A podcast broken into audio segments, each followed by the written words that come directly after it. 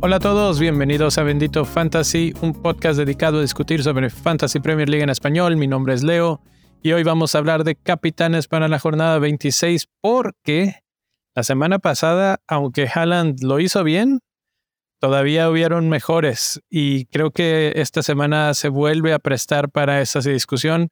Para esta discusión de hoy me acompaña el grandísimo profe que lo estoy metiendo aquí en la escena rápidamente. Aquí está, profe, ¿cómo estás? Hola, hola, un saludo a todos. Todo bien, como dice el pibe.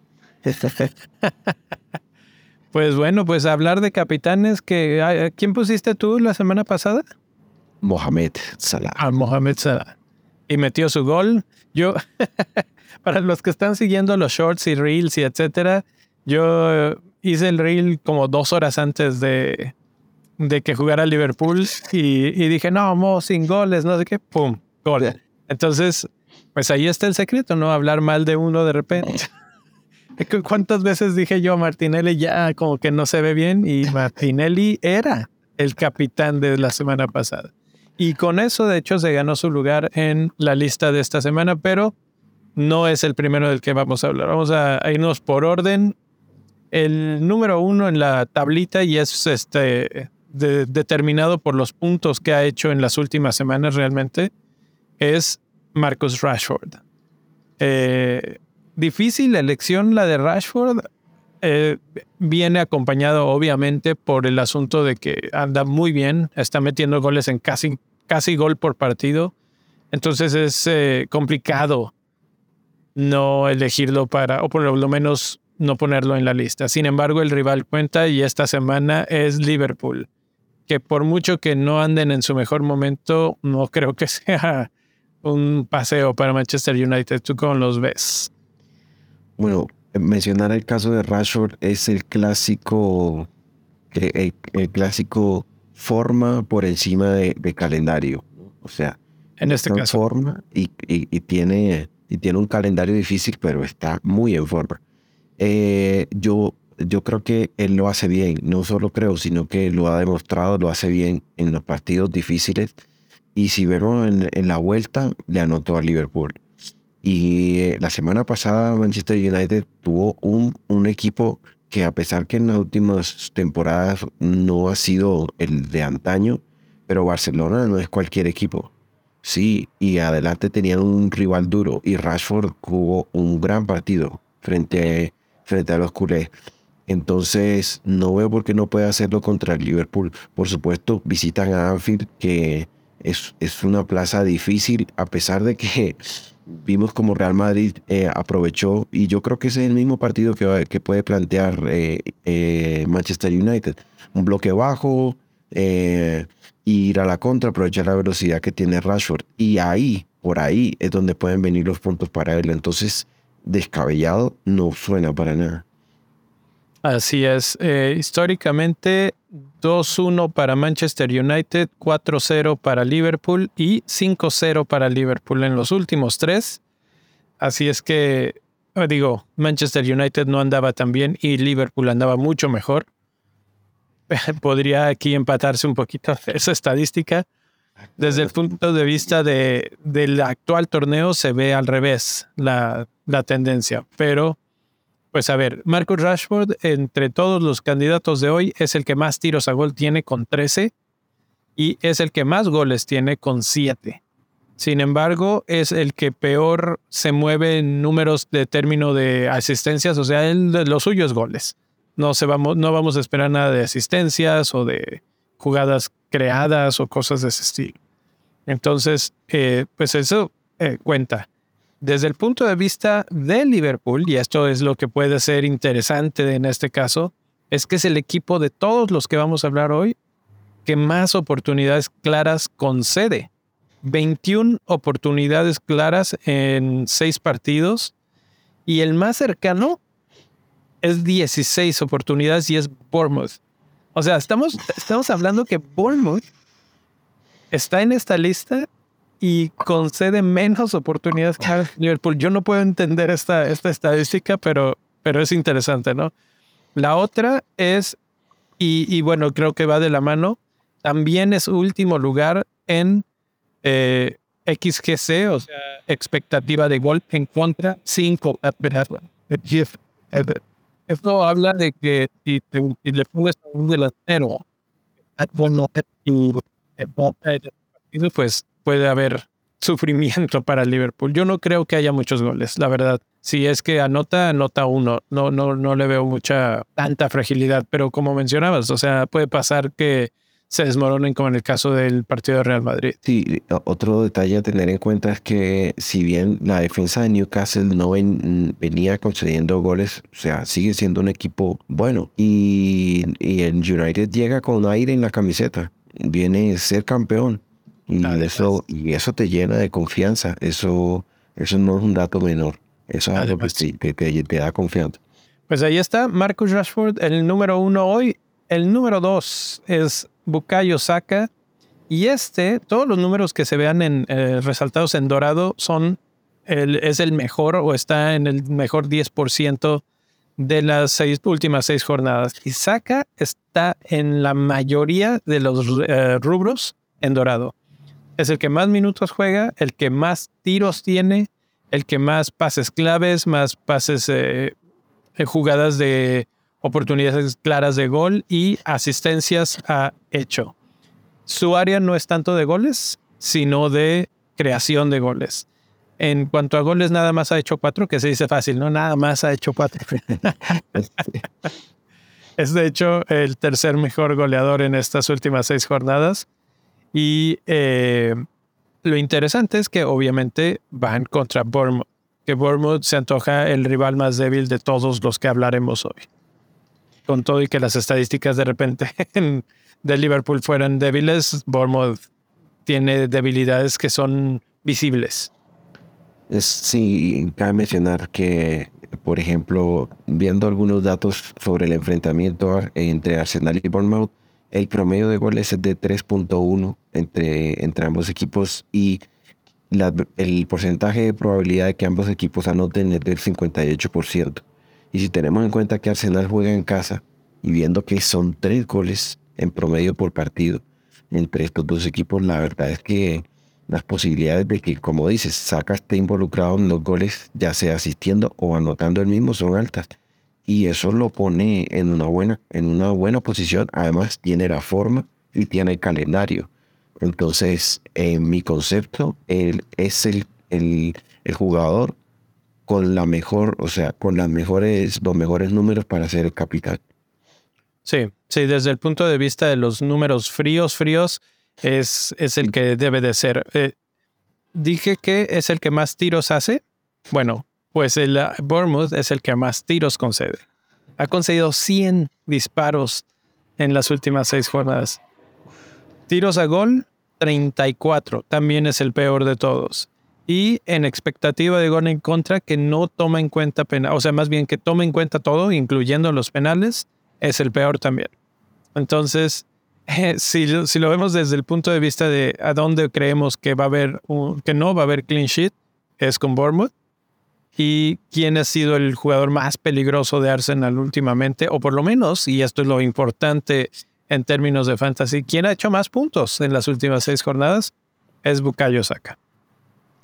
Sí, y, cabe destacar que no solamente lo apoyan los números, no, sino que simplemente agarren cualquier resumen y vean lo que está jugando Bucayo y se darán cuenta.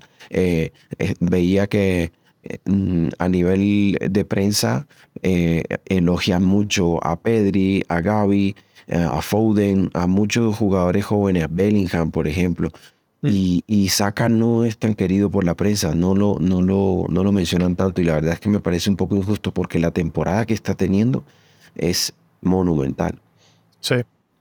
Sí, aquí entra un poquito como es Arsenal y es el mismo partido en la discusión Martinelli, que como dije al, al principio del programa, se ganó su lugar en esta lista. Eh, ha tenido un par de jornadas o un par de partidos últimamente que fueron espectaculares. Es el que más puntos hizo la jornada pasada, que todo el mundo, los que lo tenían ahí, hay equipos que todavía lo mantuvieron ahí. Eh, saludos a Benito Bendito. que lo tuvieron y que se fueron con todos los puntos riéndose a su casa. Entonces, Martinelli puede ser una opción no tanto como la más deseable, sino la más diferencial, porque además eh, no muchos se van a atrever. Yo siento que eh, esta discusión se habló un poquito por ahí en, los chats, en el Discord, en el Twitter, de Martinelli era Martinelli, ¿no? Y pues sí, pero a ver, atrévete. atrévete a dársela a él en lugar de a Haaland o a Saka o incluso a Odegaard, ¿no? Es difícil, pero bueno, pues lo mencionó varias veces el profe aquí. Mm, eh, si lo ves jugar, ahí está constantemente en las jugadas y tarde que temprano iba a pasar lo que terminó pasando. Ah, ahora bien. mencionar que de todas maneras eh, son los sesgos de son los sesgos de confirmación, ¿no? Entonces es fácil hablar con el diario de hoy, con el resultado y decir, claro, Martinelli era como no lo vimos.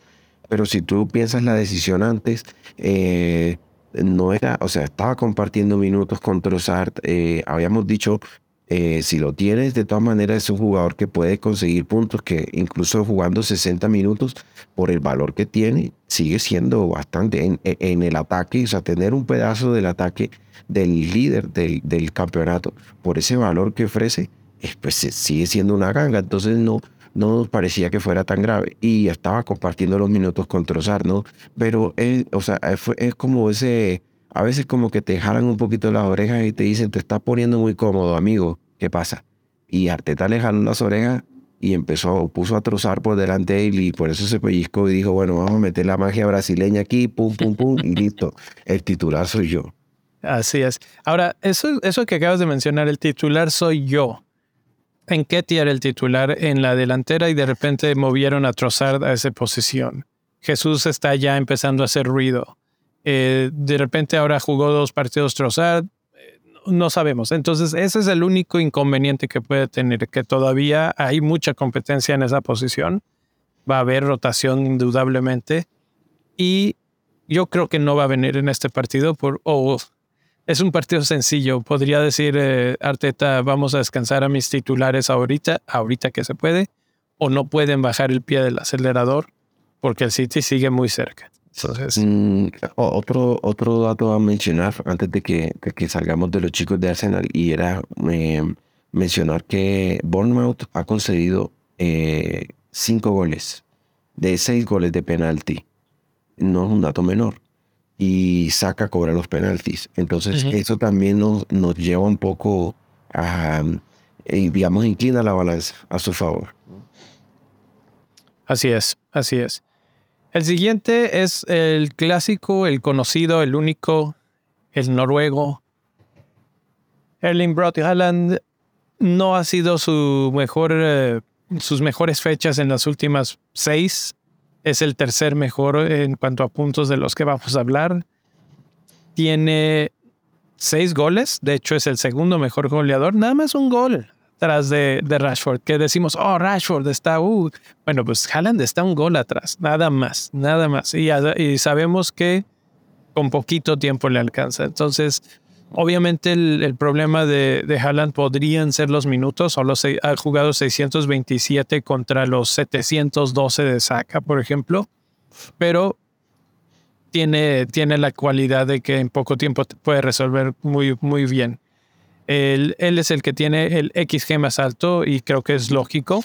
Es, este, es demasiado letal. cuando una vez que llega a la portería es difícil que falle, aunque últimamente lo ha hecho, le ha pegado al travesaño, la abuela, etcétera. Pero eso no va a ocurrir cada semana. Y su participación de gol esperada también es la más alta de todos los que estamos. Creo que no hay mucho que decir de Haaland a su favor que no se sepa, excepto que Newcastle es el equipo que mejor defiende de todos los que vamos a hablar hoy.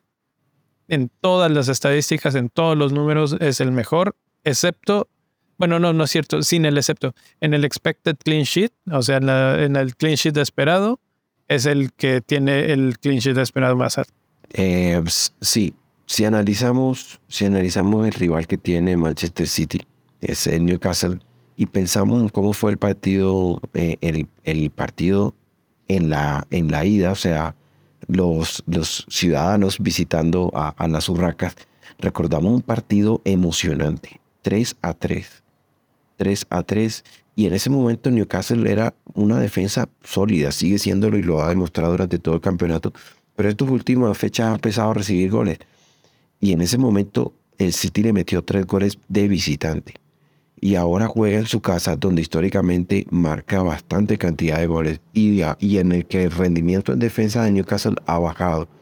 Entonces, no es loco pensar que, que Haaland, o sea, como Manchester United le metió dos goles a, a, Newcastle, el Manchester City puede hacer lo mismo. Pues mencionas el 3 a 3, pero Manchester City tiene la, la, costumbre de meterle bastantes goles, como dices. En el anterior fue 5 a 0 y en el anterior fue 0 4. O sea, de visitando a Newcastle, pero 0-4, quedó a favor de Manchester City. Entonces, viendo esos números, viendo que, que, Newcastle va un poquito a la baja en sus números defensivos, que Manchester City mantiene todavía su racha goleadora, eh, creo que sí sigue siendo un gran candidato, el, el mejor para competir esta semana. Newcastle contra o Bournemouth, ¿a quién prefieres como rival? Bueno, pues probablemente a Bournemouth, pero, pero ahí sí que se empieza a ver como un volado, ¿no? Eh, o una apuesta. Si quieres alcanzar a tus rivales, si quieres ser un poquito diferente y no estar todos en el mismo. Así lo hicimos la semana que recapitaneamos a Rashford. Mucha gente siguió con Haaland y Rashford lo hizo bien y pum, ahí nos, nos dio el brinco. Entonces, ese es el tipo de cosas que tenemos que considerar, aunque esta semana se ve interesante esa apuesta. Mencionar también que vuelve Pope en el arco, ¿no? Y pues eso, es bueno. Eso, eso de todas maneras, si aumenta la, la digamos, las la probabilidades de que Newcastle, si bien no, tal vez no, no saque clean sheet, pero por lo menos podría tener una actuación en la que no, no se vaya vapuleado, como mencionaba ahorita, cinco goles, sino que por lo menos puede que reciba al menos uno o, dos, ¿no? Entonces, pues, eh, tener en cuenta eso. Así es. El siguiente es Mr. Consistencia, Harry Kane. No hemos hablado mucho de sus goles en términos de, ah, ha metido cinco goles o tres goles en un solo partido, pues, pero ahí está, constante, constante, constante. En ningún rubro de estos renglones que estamos viendo está como dorado ni tampoco como rojo. Es consistente, simplemente ahí está siempre. Eh, Wolves es el rival y es el que más tiros en el área concede. Si tú le das una oportunidad a Harry Kane de tirar en el área, difícilmente falla. Es de esos estilo Haaland que es muy matón. El problema es que de repente Haaland no se mete al área. Kane ya no se mete tanto al área. De repente se tira mucho atrás para ayudar en la construcción del juego y le da esa responsabilidad a sus compañeros. Entonces, hay un poco de ambivalencia en ese sentido. ¿Cómo lo ves tú a Kane esta semana? Bueno, eh, justamente hablábamos de los Spurs y decíamos, o sea, es un equipo irregular que pierde contra Sheffield United. Eso, increíble. Pero le, pero le gana, pero le gana el Chelsea 2 a 0. Entonces, esa ha sido la constante de los Spurs, la inconstancia. Y dentro de esa inconstancia, el único que se mantiene regular tirando del barco em, es Kane, ¿no? Eh, vimos, de hecho, Kane no había anotado y fue cuando entró Son que él tuvo un poco más de libertad y apoyo en, el ataque. Son asiste a Kane y ahí es donde, que, porque Kane se iba a ir en blanco contra Chelsea, iba, iban los Spurs ganando 1-0 y el gol de Kane llega como en el minuto 70 más o menos. Entonces, y se, y se estaba viendo lo que habíamos hablado. que Kane estaba ayudando mucho en la parte defensiva, en la creación, pero no estaba ahí en la última parte del área donde es letal, ¿no? Y ahora tiene enfrente un rival que es Wolves, que sí, es un rival que concede. La verdad es que si vieron el partido contra Liverpool, o sea, mm, Liverpool debió haber anotado un, par de goles más. Eh, yo, creo que, yo creo que Kane tiene todas las posibilidades de, de anotar pero por el rendimiento en general del equipo, es, es eso lo que lo está afectando. Él dentro de ese desierto se mantiene ahí, pero él no está teniendo los dobles dígitos. Y si hablamos del capitán y de la posibilidad de, un capitán diferente, queremos al tipo que haga más puntos, queremos el que haga los 10 puntos para arriba. Y Kane no está haciendo más de 10 puntos, no está haciendo 6, 5 y eso. Entonces no, lo consideraría.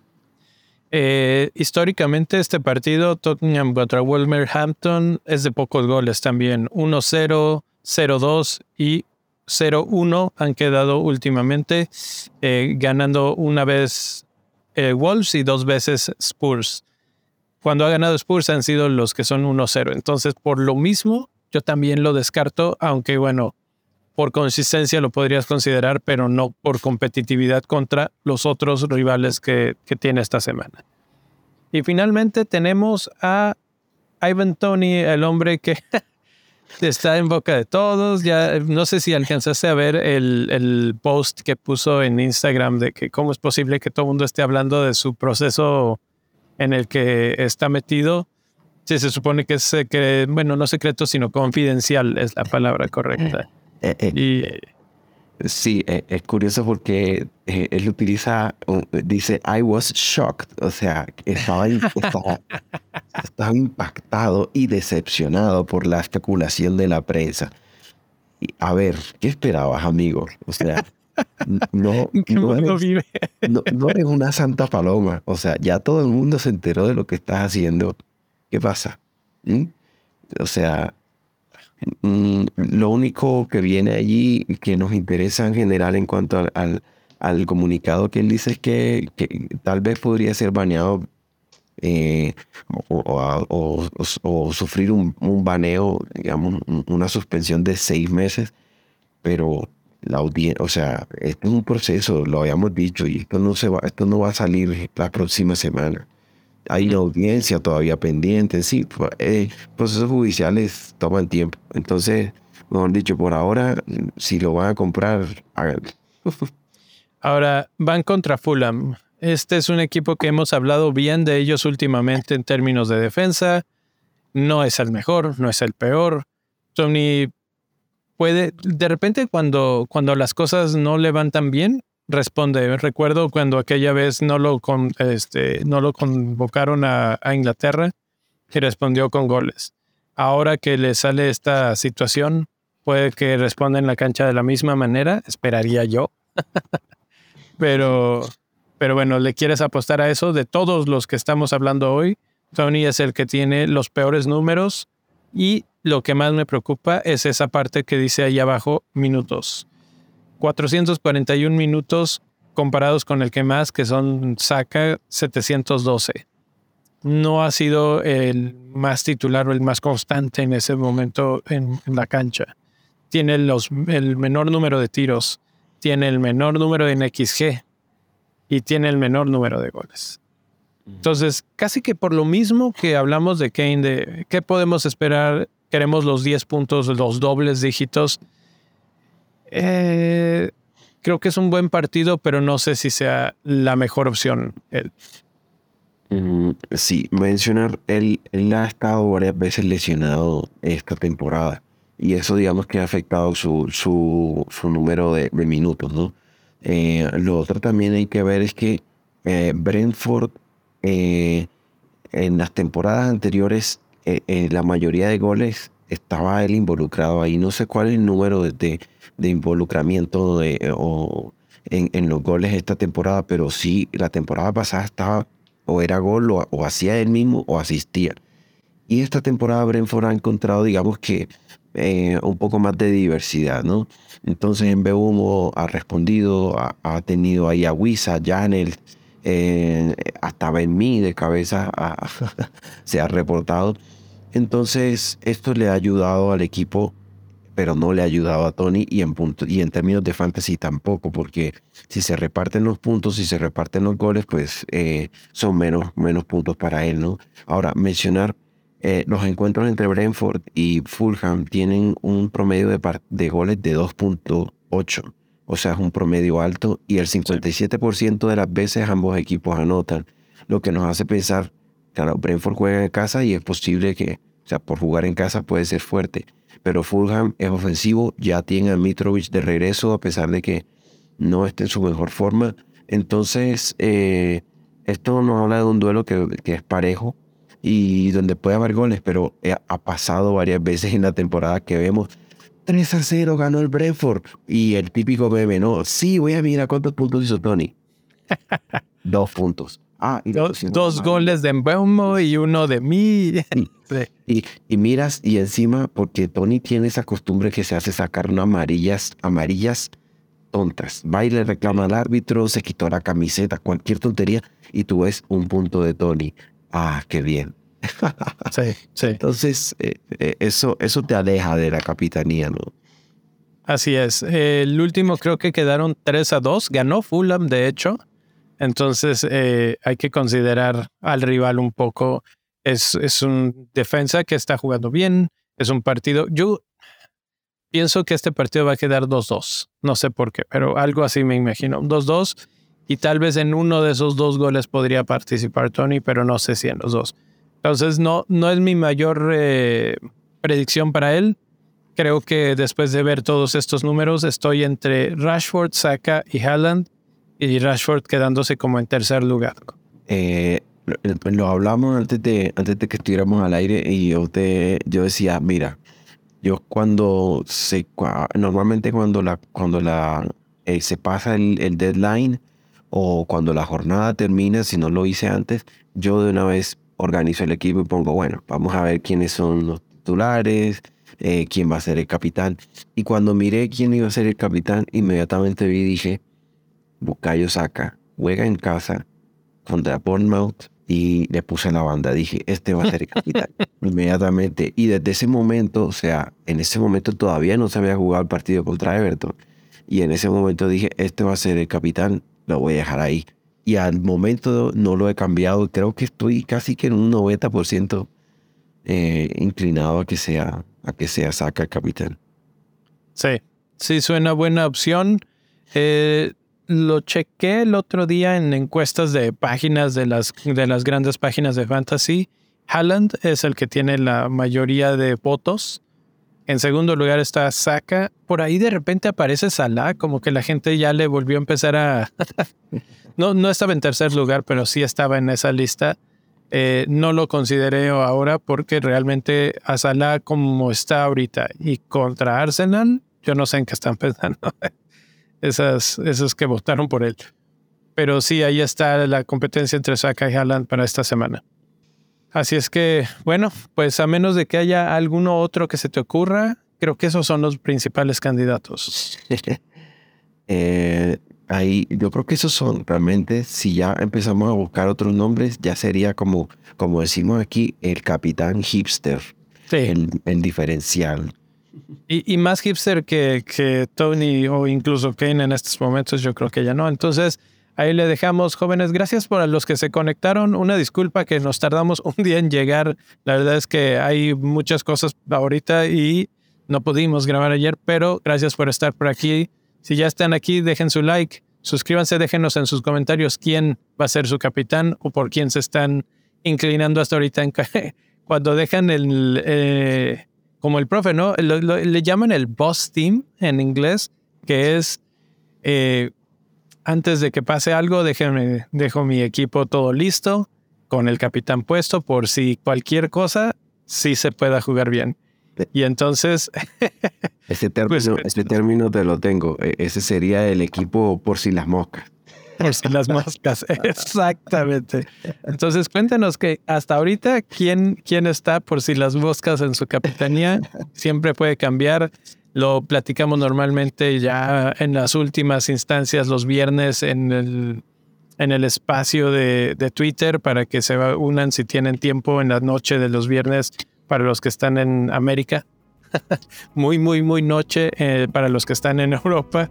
Pero, pero sí, de repente esa discusión suele salir en esa parte. Pero por lo pronto, gracias, gracias a los que estuvieron por aquí, Xavi, Javi, este, muchas gracias. Nos vemos hasta la próxima.